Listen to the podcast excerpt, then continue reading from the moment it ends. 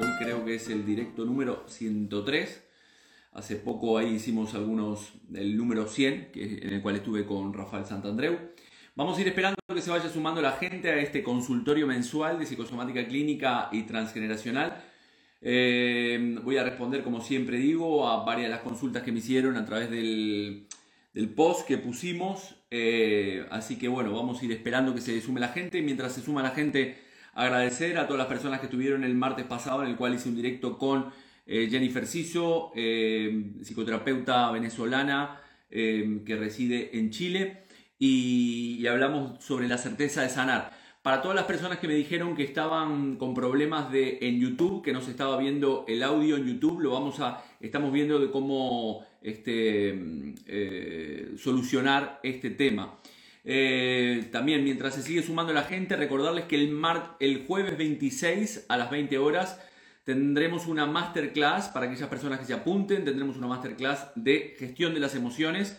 El jueves 26 les dejaré el link o pueden entrar en la página web jorgerial.es, que ahí está el link para apuntarse en la masterclass del jueves 26.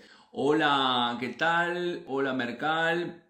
Hola, Janet. Bueno, mucha gente se va sumando de a poco a este consultorio mensual de psicosomática clínica y transgeneracional. También recordarles que el día 13 eh, empezamos un curso online eh, por Zoom de psicosomática clínica y transgeneracional. Es lunes, jueves y viernes de 20 a 20.30. Eh, sanar con Tarot gratis. Sí, el jueves 26, esa masterclass para todos aquellos que se quieran apuntar. Pueden dejar el link abajo.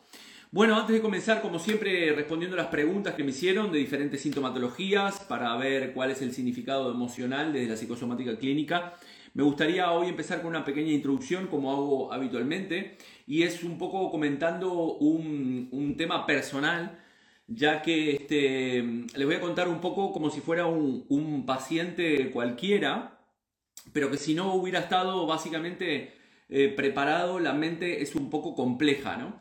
Porque el año pasado em, resulta que estaba fenomenal, psíquica y físicamente, y decidí ir al médico a hacerme unos análisis para saber cómo estaba, un poco para cada tanto hago este, un, examen de, orina y sangre para ver cómo están mis biomarcadores. Y entonces me llevo la sorpresa que mis marcadores de PSA, que es el índice prostático, me daban por encima de lo normal. Lo normal para un hombre es 4 y a mí me daba un 4 eh, con 9.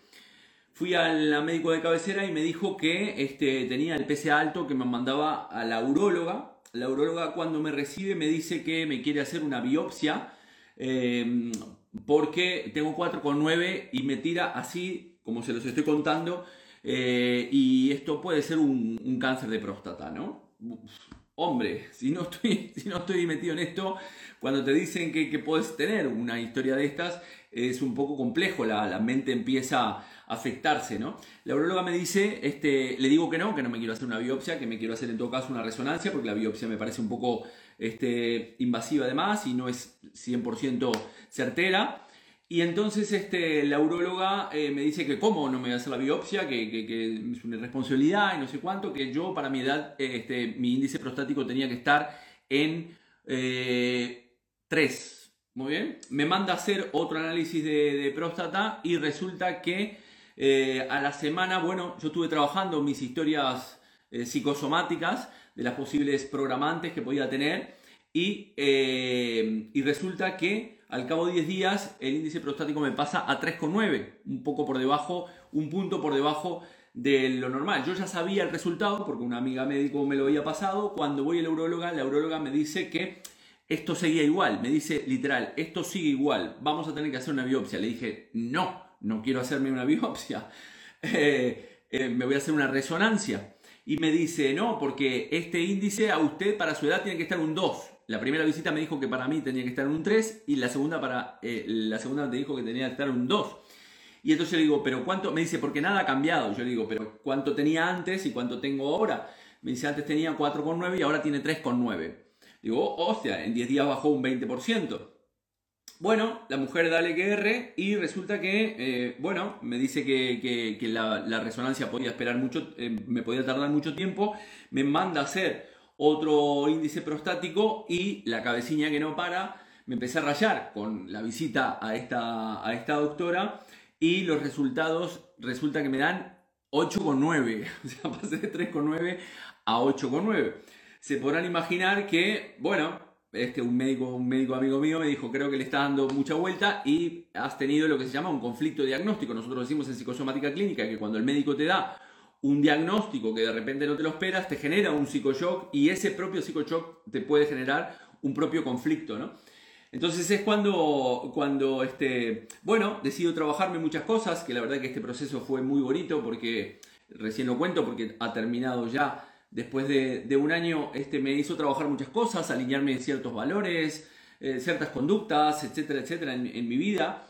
Este, y entonces, pero paralelamente me hago una resonancia magnética por privado en el cual me dice que estaba todo normal, pero que podía tener un nódulo muy pequeñito, unos milímetros, este, el cual le llevo la, resonancia a otra médica amiga y me dice que, este, que, bueno, que es normal que, bueno, que a priori no, no necesitaba nada, nada en particular, ¿no? Ni, preocuparme demasiado.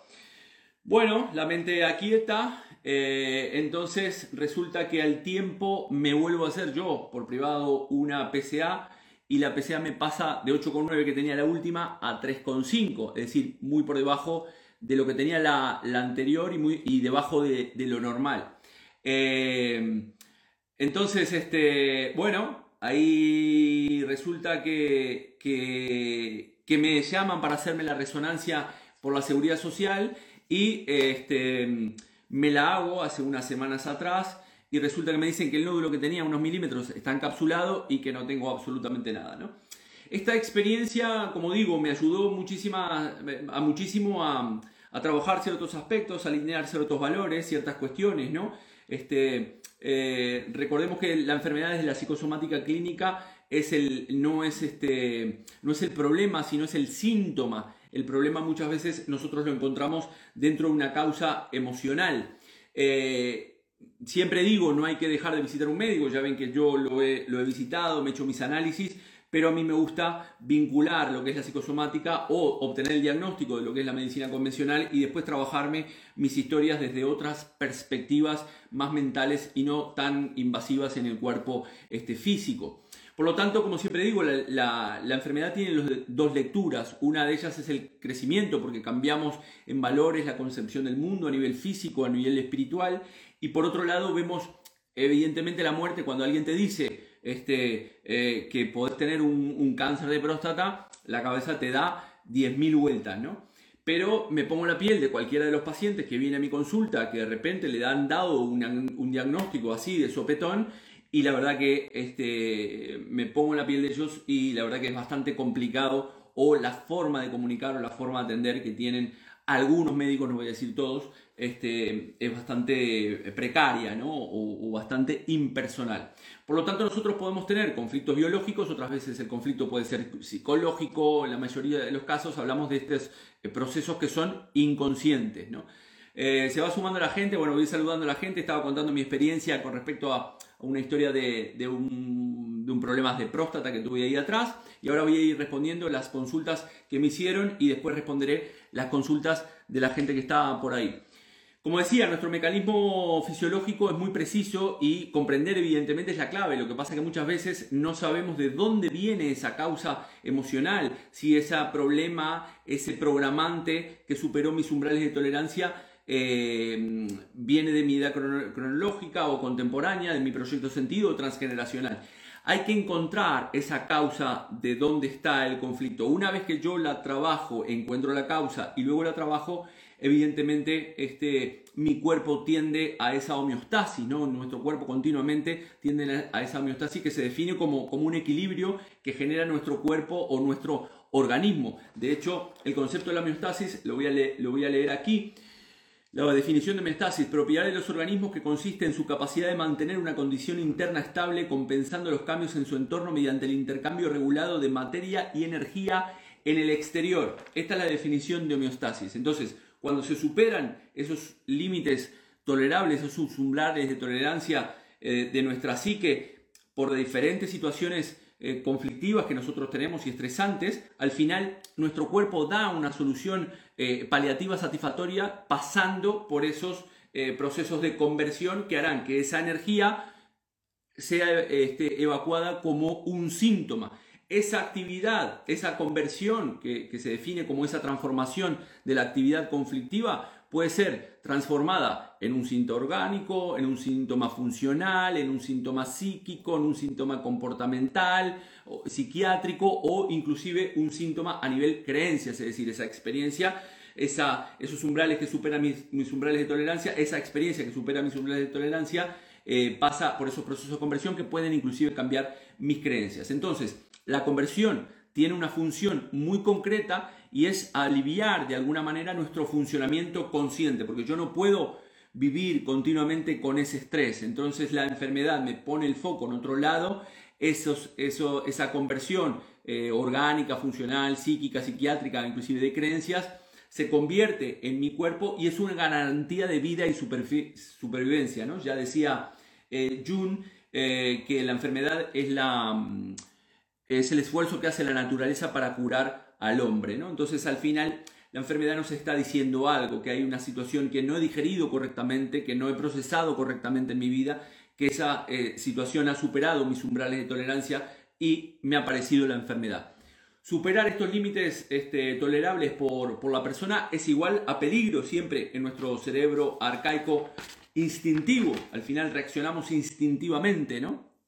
Entonces, la conversión, como decía, trata de aliviar nuestro funcionamiento fisiológico de ese sobreestrés que tenemos por la, por la experiencia y por ese consumo excesivo de energía, porque el sobreestrés es un consumo excesivo de energía. Entonces, cuando yo consumo mucha energía para resolver un, un problema, mi cerebro consume muchísima energía para resolver un, problema, no le estoy dejando al resto del cuerpo que tenga este, el resto de los órganos que tengan la energía necesaria que producen todas mis células a través de lo que se llama el ATP o el trifosfato de adenosina. ¿no? Básicamente, al final, este, la persona no puede, no podemos estar continuamente en ese estrés continuo, porque al final entraríamos en un, lo que se denomina un burnout, ¿no? Una, un, quemadero de cabeza. Pero sin embargo, la cabeza, ya ven, como les explicaba anteriormente, en mi caso personal del tema de la próstata, mis índices me fueron variando según el estrés que yo iba teniendo. Después este, trabajé ciertos eh, aspectos personales y esto me llevó a, tener otra cosa totalmente eh, diferente. ¿no? Algunos comentarios que hacen por aquí, Merga, ¿qué tal? El cerebro primitivo es complejo, ni tanto, sí, sí, es muy, muy complejo el cerebro primitivo. Entonces, luego de esta introducción, vamos a, voy a responder algunas preguntas que me hicieron esta semana, como digo, dentro del consultorio de, psicosomática clínica y transgeneracional que tengo a nivel mensual. Recordarles que vamos a hacer una masterclass el día eh, jueves 26 de este mes, de 8 a 20, de 20 a 21.30 por Zoom, hora española. Pueden anotarse en mi página web. Bueno, Carla pregunta sobre los miomas uterinos. Los miomas uterinos ya hablé en, algún otro directo. Eh, he hablado en otros directos sobre los miomas uterinos y básicamente el, mioma eh, uterino pertenece a la tercera este, etapa embrionaria que nosotros llamamos dentro de psicosomática clínica y estamos en una fase de reparación eh, básicamente de un conflicto de impotencia por no tener hijos. Entonces, los miomas principalmente se relacionan con este, con este tema. ¿no? El sentido biológico del mioma básicamente es de, eh, lo he explicado otras veces, es de sustituir a un hijo o evitar tener hijos en ese espacio, ¿no? ya que el espacio está ocupado por el mioma. Entonces, mi útero está ocupado por el mioma y al final no puedo tenerlos. El otro sentido es sustituir al hijo que no pude tener o que quiero tener y no estoy pudiendo. ¿no? Por lo tanto, hablamos en este caso de los miomas, de una eh, impotencia respecto a tener hijos o no. También podría tener algunos otros sentidos este, más, más amplios referidos a la parte sexual, que no puedo tener las relaciones sexuales o consumar un acto sexual. Eh, ¿Qué más de los miomas? Que me preguntó Carla. Mm, también podría relacionarse a, a memorias de partos largos. Esto ya es más a nivel transgeneracional. Así que como digo, siempre hay que buscar de dónde puede venir esa causa emocional para ver qué está reflejando ese síntoma, ya que el síntoma, como dije anteriormente, no es el problema. Más preguntas. Yolanda. Yolanda me pregunta sobre los problemas de la piel. También de los problemas de la piel he, hablado varias veces. Las palabras claves en la piel son contacto y separación. Aquí problemas de la piel podemos hablar de psoriasis, eczemas, eh, dermatitis atópicas. Cada de ellas tiene eh, cada una de estas sintomatologías tiene un conflicto diferente, pero el común denominador de todos los problemas relacionados a la piel tienen que ver con una experiencia que ha superado los umbrales de tolerancia relacionadas a contacto o superación. Siempre pongo el ejemplo de, las tortugas o los cocodrilos, los reptiles, para subsistir y para poder este, sobrevivir frente a los depredadores desarrollaron una capa muy escamosa de la piel. Esto es lo mismo, si yo estoy frente a una situación de una persona, por ejemplo, que me ataca, que me maltrata, eh, que abusa de mí, eh, que me hace bullying, etcétera, etcétera, mi cuerpo va a desarrollar eh, biológicamente esa capa en defensa. ¿Vale? Por ejemplo, en el tema del eczema, estamos en una fase de reparación de un conflicto de separación. El eczema es separación de una persona, de un territorio, de una empresa, de un objeto, eh, de una idea, de, lo que fuera. Es separación. No solamente estamos hablando de una separación real con alguien, ¿no? Entonces tenemos este miedo a quedarnos solos, a esta falta de contacto cuando nos separamos de esta, de esta persona, como digo, de este territorio, eh, de este objeto o de un animal, inclusive, ¿no? Muchas veces en el caso del eczema, este, respondiendo a Yolanda, en el caso del eczema muchas veces no se cura porque esa separación que ha superado mis umbrales de tolerancia queda en un duelo bloqueado. ¿Qué quiere decir esto? El duelo tiene, también lo he explicado en otras oportunidades, tiene varias etapas. Si yo no transito el duelo y no dejo curar esa, esa separación, al final no genero ese duelo, el duelo queda bloqueado y por consiguiente eh, la enfermedad no se sana. Por eso tarda en curarse el concepto de la, eczema porque el duelo está bloqueado. Meluca, Meluca me dice, pregunta por qué le cuesta tanto soltar em, apegos y esos miedos que no la dejan avanzar y seguir adelante y fluir. Eh, Evita también hablaba, también pregunta sobre un, sobre, tiene una relación que sabe que tiene claro que, que tiene que dejar, pero eh, una relación de pareja, pero no lo hace por miedo. En el directo de ayer eh, comenté, estuve con Patricia Navarro, hice un directo en el cual hablé de la importancia de las relaciones de los padres en nuestra infancia y de cómo esa relación paterna y materna nos afecta a nosotros en nuestras relaciones de pareja adulta. Bien, eh, explicaba el concepto del apego, porque muchas veces nos cuesta soltar o, o nos cuesta, o los duelos, como decía anteriormente, se generan, se bloquean ese ese duelo porque hay un apego muy grande. ¿Cómo se genera ese apego? Que lo explicaba ayer en el directo que hice con, Patricia Navarro. Es decir, básicamente, cuanto más tiempo pasamos con algo o con alguien, y cuanto más profunda es la relación con ese algo o con ese alguien, se genera más apego. Quiere decir, es directamente proporcional ese apego al tiempo que esté, que esté con ese algo, con ese alguien y el, la profundidad de la relación que tenga con ese algo, con ese alguien, con un territorio, con una persona, con un trabajo, etcétera, etcétera, etcétera. Entonces, nos cuesta mucho soltar ciertas experiencias porque hemos generado mucho apego, mucha codependencia en una, en una relación o en un territorio, me siento muy identificado, puedo ser muy nacionalista y entonces me toca emigrar, entonces esa separación me puede generar un eczema y un duelo, ¿no? Y entonces nos cuesta soltar muchas veces por esos apegos y porque sentimos ese miedo de soltar, eso que está muy dentro, dentro nuestro, fruto de ese, de ese tiempo que decía que hemos estado con la persona y de esa relación que he generado. ¿no? Eh, en el caso de las relaciones, como, como, pregunta Evita, que tiene claro de que hay una relación que, que la, la quiere dejar, pero no la deja por miedo. Básicamente el miedo creo que también lo he mencionado en alguna oportunidad, tiene básicamente cinco etapas. El miedo es, eh, o las cinco etapas de superar el miedo. El primero es decidir enfrentar el miedo. El segunda etapa es eh, prepararse para enfrentar ese miedo. El tercer punto es enfrentar el miedo. El cuarto punto es disfrutar y el quinto punto es aprender. Entonces, frente a cualquier miedo o cualquier situación que me provoca miedo, yo tengo que decidir enfrentarme a la situación, previamente me preparo mental y físicamente, me enfrento y una vez que tomé y, superé esa barrera de ese miedo, aquí me toca el hecho de poder disfrutar y aprender de la experiencia vivida, si no estoy destinado o destinada a volver a repetirla eh, forever and ever. Entonces es muy importante eh, poder enfrentar. No lo podemos enfrentar muchas veces por ese apego. También evítate, recomiendo, voy a ver si lo puedo colgar en mi, en mi propio canal, el directo que hice con, con Patricia Navarro, este, que hablaba de la relación paterna, materna y de cómo eso nos influye a nosotros en nuestras relaciones adultas. En realidad, como expliqué ayer, no está cuando nosotros dejamos una pareja, no dejamos con la pareja que yo veo conscientemente mi inconsciente está viendo a papá o me está viendo a mamá o está viendo a un hermano.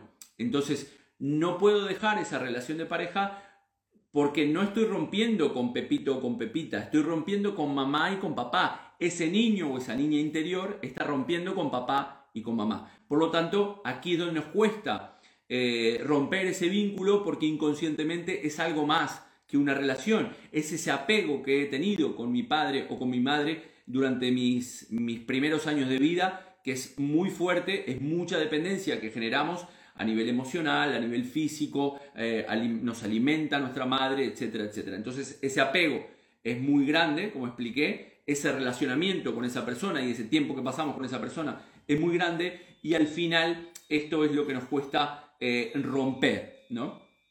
Bien, más preguntas por aquí. Maite pregunta si nos llegamos a liberar de este, los linajes y la respuesta es sí, pero para esto evidentemente tenemos que hacer un trabajo personal, no es eh, yo ah, me libero de, los, de, los, programas que traigo de, mi clan familiar y listo, pues va a ser que no.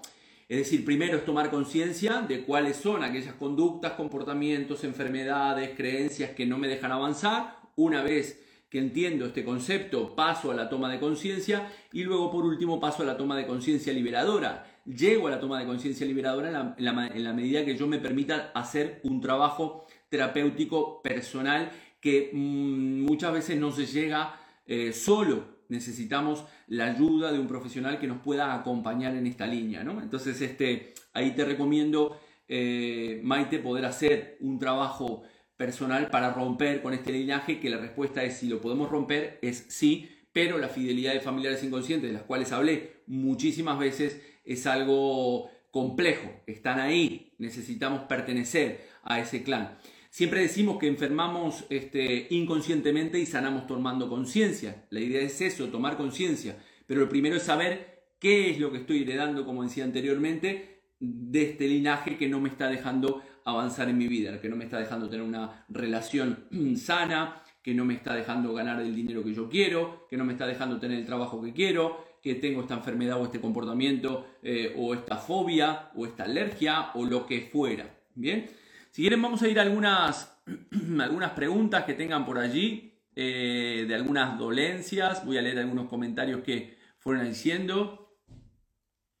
Dice, con la biopsia no hubiese sido más rápido el proceso de calma me pregunta sanar con tarot. Eh, em, no, porque la, biopsia básicamente no es, eh, puede ser no, eh, no encuentro la palabra, no, no resolutiva al 100%. Es decir, mm, la biopsia es un raspado, te sacan células, pero de repente te hacen un raspado en, en alguna parte o te sacan células de alguna parte en la cual tú puedes no tener un cáncer. Por lo tanto, eh, evidentemente la biopsia tiene unos resultados muy importantes, pero no es un resultado que pueda ser definitivo, como puede ser, por ejemplo, una resonancia. Lo que pasa es que una biopsia es mucho más barata que una resonancia. Este, la biopsia, eh, el, enfermero, el médico te, te, raspa, te saca las células, se analizan y listo. Pero como digo, puede raspar de un lado en el cual no tengas esas, esas células, ¿no? Eh, sin embargo, la biopsia ya requiere, bueno, de, lo que, de un aparato bastante más, más costoso mm, y evidentemente la resonancia es más cara, pero obtenemos un resultado bastante, bastante más acertado eh, a partir de la resonancia. A ver más preguntas que tengan aquí. Este, sobre psicosomática clínica y transgeneracional. Hoy estamos en este directo, ¿qué hora es? Hoy es temprano. les recuerdo mientras este, vamos haciendo eh, algunas preguntas que tengan algunas dolencias que quieran preguntar, el tema de las parejas. Bueno, ahora recordaré algunas cosas. Eh, Meluca, eh, te veo que acabas de entrar, respondí a tus preguntas con respecto a cómo resolver tus miedos o cómo soltar esos apegos, ¿no? Continuamente nos estamos apegando, esto lo he hablado, lo hablado muchas veces, el concepto del ego, la aplicación del ego nos lleva a, aferrarnos a una identidad eh, que he formado durante muchos años, ¿no? Y que me he relacionado, yo me he relacionado durante tanto tiempo con esta persona, 10 eh, años con esta persona y he desarrollado un amor muy fuerte con esta persona. Entonces, eso genera el apego, es directamente proporcional el tiempo que esté esa persona, como dije anteriormente, con... Eh, el, amor que se tenga o el relacionamiento que tenga esa persona, ¿no? Eh, con, esa persona o con algo, con un territorio, como dije, con un objeto o con cualquier otra cosa. Entonces, por eso nos cuesta tanto soltar eh, ciertas historias en nuestra vida. Hablé, para los que se reintegran ahora o se integran ahora a este directo, hablé, va a quedar grabado como siempre, recordarles que está el canal de Spotify también, para los que lo quieran escuchar en podcast, y también tenemos el canal de YouTube este, en el cual aparece este directo también, y si no, en este canal de Instagram. Hoy hablé de unas preguntas que me hicieron sobre los miomas, sobre romper el linaje de nuestra familia, hablé sobre un tema personal de la próstata. Em, les recomiendo para aquellas personas que puedan estar, principalmente hombres que puedan estar afectados del tema de la próstata, es un tema personal que he vivido este, y que he solucionado. Eh, a través principalmente de la psicosomática clínica, bueno, apoyado evidentemente a partir de lo que es el estudio eh, que me hicieron eh, médicos, ¿no? Este, una atracción mental puede llegar a pasar a ser más que una atracción mental. una atracción mental, me pregunta Antonella, puede ser llegar a pasar más que una atracción mental sí, eh, podría llegar a ser, dependiendo de tu gestión mental. Eh, este, es el, este es el tema, ¿no? Yo muchas veces recomiendo el poder em, realizar actividades como la meditación, ¿no? La meditación me permite calmar la mente, es decir, en ese caso, eh, yo soy cuando yo logro aquietar mi mente y no se significa vaciar mi mente o dejar mi mente en blanco, sino que hablamos de este ser consciente de que yo soy el que piensa mis pensamientos y no mis pensamientos me piensan a mí. Muchas veces lo que sucede a nosotros como seres humanos, me agarra una idea, esa idea me lleva, yo no soy consciente, me revuelvo en esa idea y empiezo a generar patrones mentales que me llevan a tener comportamientos, curiosamente, a partir de una idea, eso envía una sustancia a mi cuerpo, dependiendo de lo que yo esté pensando, la gestión mental que esté haciendo de esa idea o ese pensamiento que esté teniendo y me puede llevar a mi cuerpo una determinada sustancia u otra. ¿no? Entonces, primero empezamos en la mente, a partir de los estímulos que recibimos del mundo exterior, yo me hago una, un, mapa de esa realidad, pero si lo vivo en lo mental, aquí al final la mente ya vemos que la psicosomática es psico y soma, como la mente, la psique influye en soma, en el cuerpo. Por lo tanto, esa atracción mental, dependiendo si yo estoy continuamente pensando mentalmente en algo, evidentemente haré o densificaré esa idea o esa cosa eh, o esa persona en mi vida, cuanto más eh, tiempo mental le dedique. Esto es un poco como dice al final la ley de atracción, ¿no? El concepto de visualizarte, o como trabajamos en programación o lingüística, visualizarte en esa idea para poder densificarla. Entonces yo tengo una atracción por algo y, estoy continuamente pensando en eso en lo cual estoy atraído, evidentemente eso se densificará en mi vida. Mercaba dice muchas gracias por tus grandiosos aportes, gracias a ti Mercaba por estar allí. Más preguntas que tengan de psicosomática. Entonces, lo que digo, es muy importante, eh, respondiendo ahí a Antonella, eh, es muy importante aquietar esa, esa mente y ser nosotros los que pensamos y no nuestros pensamientos que nos piensen a nosotros. Eh, más preguntas que tengan por allí sobre psicosomática y transgeneracional. Recuerden que les dejaré luego el link de este, la masterclass para el día 26 de cómo gestionar nuestras emociones. Vamos a hablar eh, cosas interesantes de la gestión emocional y de cómo se aplican para que nuestro cuerpo no enferme, porque si empiezan el problema al final cuando no trabajamos ciertos aspectos filosóficos espirituales en nuestra vida, estos aspectos filosóficos, si no están bien trabajados, empiezan a afectar a la parte psíquica, que es la parte este, de la mente, eso afecta a nivel energético en nuestra vida, cuando a nivel energético estamos muy afectados, eso afecta al nivel siguiente, que es el nivel funcional del órgano, es decir, yo estoy muy cansado y mis órganos empiezan a funcionar lentamente, voy al médico, me hace una placa, pero me dicen que no, que no tengo nada, no se ve nada en la placa, me dicen que me vaya para mi casa, este, eh, que esté tranquilo porque puede ser estrés, pero si sigue eso afectándome en esa cascada de el tema filosófico, ético, espiritual, la parte psíquica, la parte energética, la, parte funcional, si yo sigo rayándome, afectaré sin lugar a duda la parte orgánica. Es decir, primero me funciona mal el, el brazo, no me ve nada, pero luego puedo tener un problema este, orgánico, si se me ve la parte orgánica. MPC me dice acuífenos. Los acuífenos tienen eh, lo que tenemos que entender es que cada órgano nos está diciendo, nos, tenemos que preguntar qué, hace ese órgano, cuál es la función de ese órgano, ¿no? Entonces, en este caso, o de un tejido, eh, o de lo que fuera, de la parte de nuestro, nuestro cuerpo, ¿no? En este caso, los acuífenos suceden en el oído, ¿no? Son pitidos, zumbidos en el, en el, en el oído, ¿no?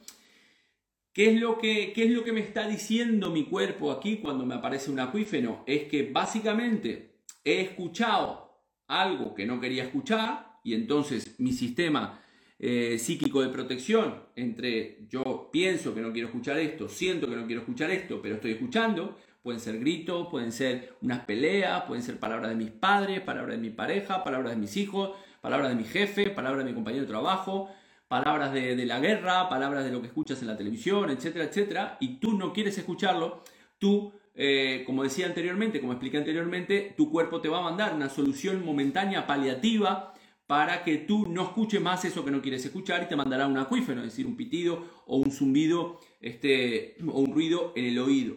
También puede ser a la inversa, que quiere decir esto, que eh, es algo que quiero escuchar y no estoy pudiendo escuchar, voy a rellenar eso que no estoy escuchando con esos acuífenos.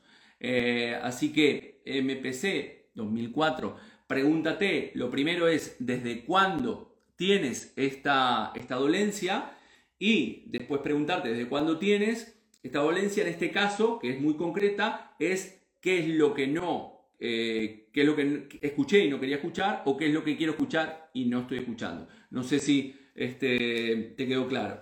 Eh, Miluca me dice sobre las jaquecas. Las jaquecas, igual que las cefaleas o las migrañas, al final Muchas veces las, experiencias de nuestra vida le queremos dar solución desde lo mental.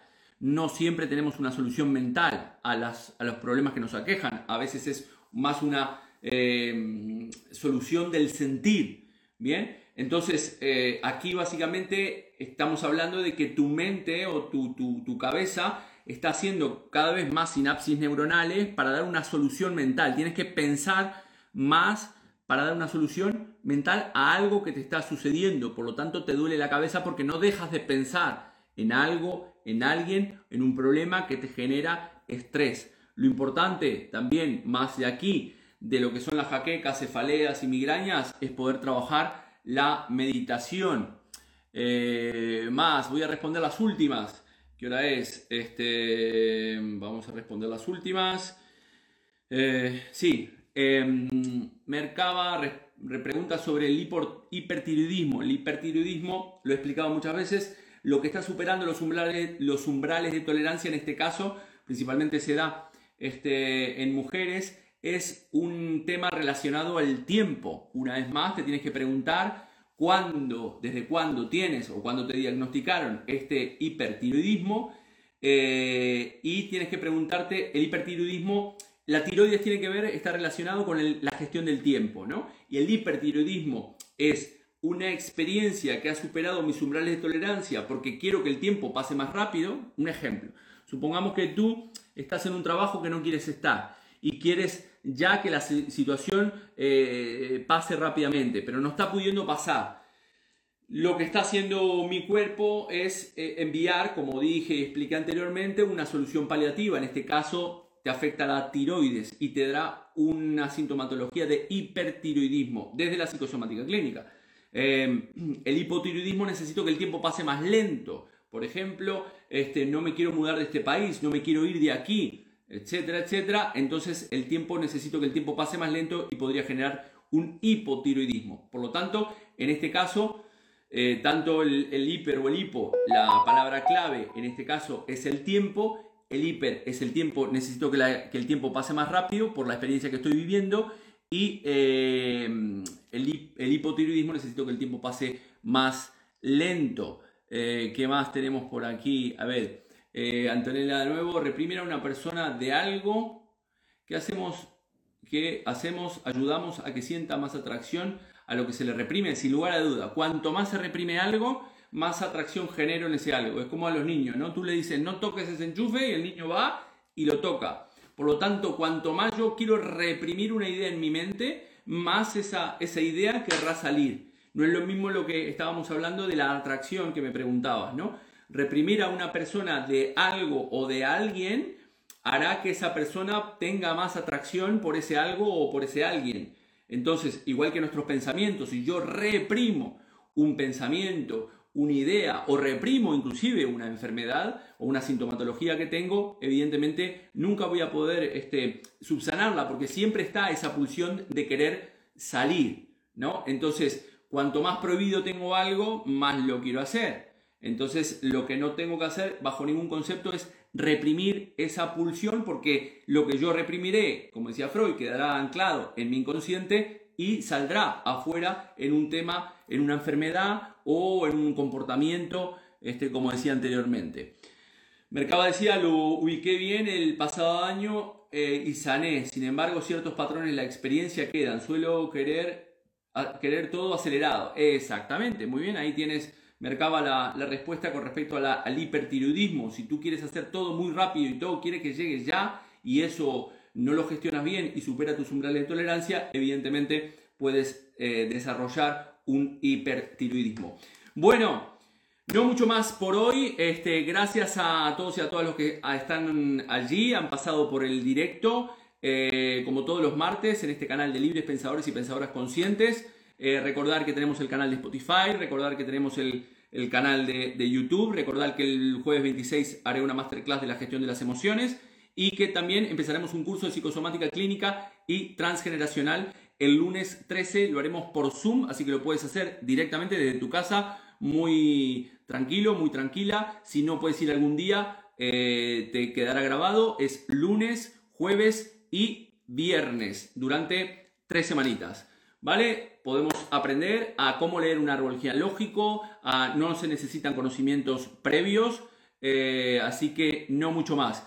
Mercaba, Munay Munay, gracias a todos y nos vemos en breve. Chao, chao.